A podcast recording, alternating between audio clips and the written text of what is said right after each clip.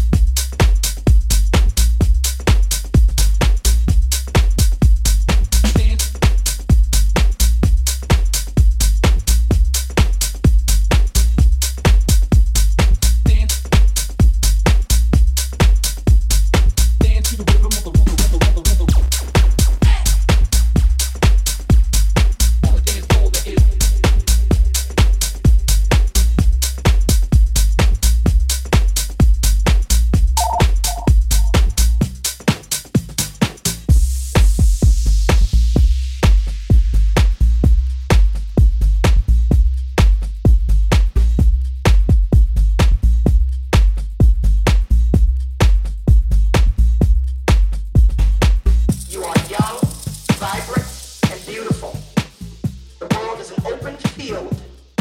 Remain in love with life, knowing that despite challenges, there are always solutions.